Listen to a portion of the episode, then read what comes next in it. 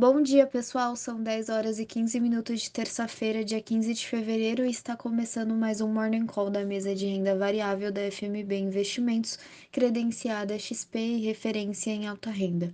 O índice Bovespa fechou a segunda-feira em alta de 0,29% aos 113.899 pontos, após oscilar ao longo do dia, resistindo ao exterior e à pressão da baixa das gigantes Vale e Petrobras.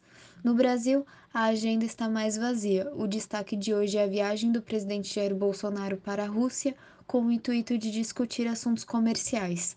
Também estão no radar discussões no Congresso sobre a privatização da Eletrobras e sobre alteração na, na cobrança de impostos de combustíveis. O futuro do Ibov opera em alta de 0,61% agora pela manhã, acompanhando o mercado exterior. Nos Estados Unidos, a sessão foi volátil, com o risco geopolítico aumentando a aversão ao risco e o mercado pressionado pelo receio de alta dos juros.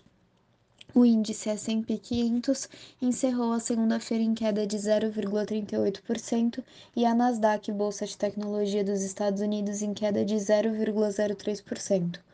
O futuro do S&P opera em alta de 1,60% agora pela manhã, após anúncio do Ministério da Defesa russo de que uma parte de suas tropas na fronteira da Ucrânia encerrou exercícios militares e está retornando às bases o índice Eurostock 50, que reúne 50 empresas que possuem maior liquidez e volume de negócios na Europa, fechou a segunda-feira em queda de 2,18%.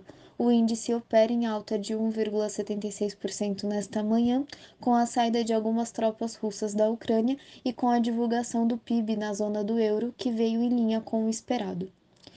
As bolsas asiáticas fecharam mistas. Tóquio caiu 0,79%, Hong Kong perdeu 0,82%, enquanto Xangai subiu 0,50%.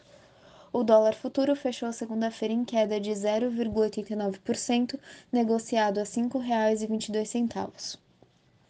O petróleo do tipo Brent, referência da Petrobras, fechou a segunda-feira em alta de 2,16%, cotado a 96 dólares e 48 centes o barril.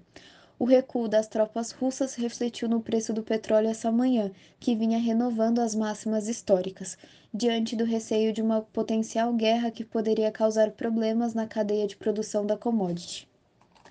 O minério de ferro, negociado em Singapura, referência para a negociação do mineral no mundo, está cotado a 136 dólares e 40 centes por tonelada, caindo 8,09% em relação a ontem.